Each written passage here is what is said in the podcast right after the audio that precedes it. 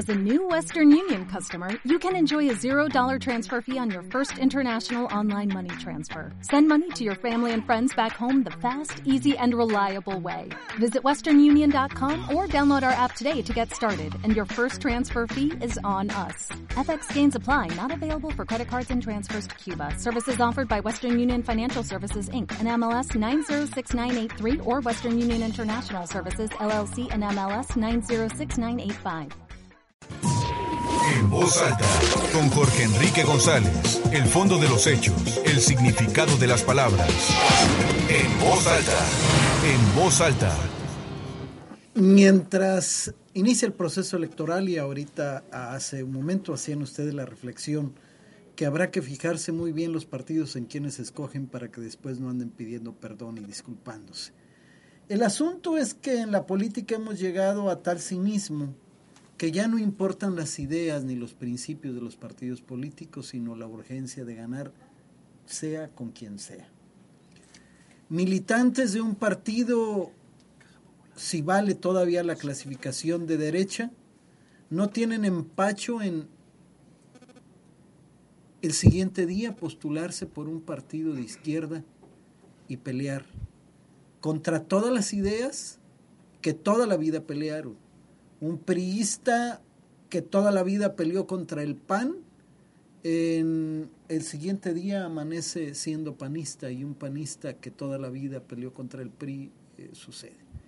Primero los candidatos y luego los partidos en el afán no ni siquiera eh, de el respeto ideológico, el respeto a las ideas, menos el respeto a las personas, menos el respeto a los electores, nunca vamos a, conducirse a esto. Yo creo que es momento en que se regule cómo un partido puede cambiar, cómo un militante puede irse de un partido a otro, eh, porque si no vamos a seguir viendo eso. Yo creo que lo tonto y lo rico y también lo inteligente se nota muy rápido.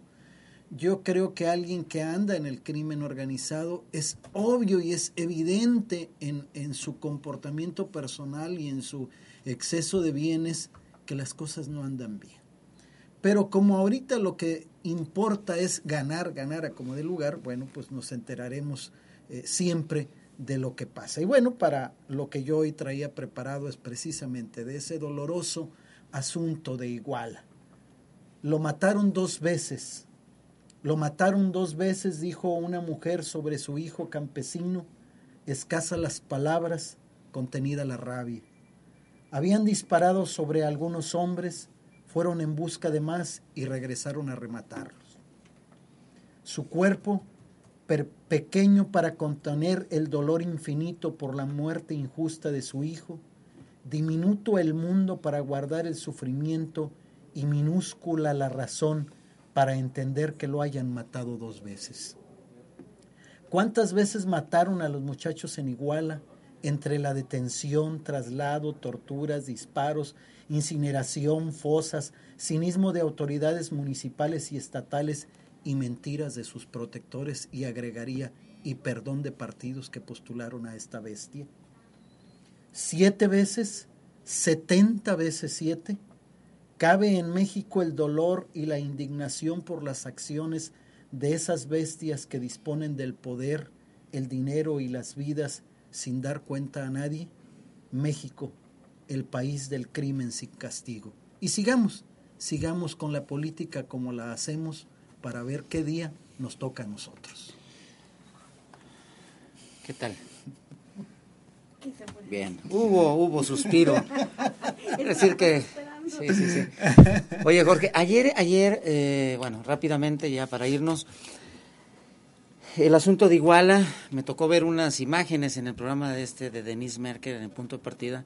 Desde el año pasado, en los meses de mayo y de junio, tuvieron lugar sesiones de cabildo, reuniones de los regidores, del propio alcalde, hoy prófugo, con dirigentes de otras organizaciones campesinas.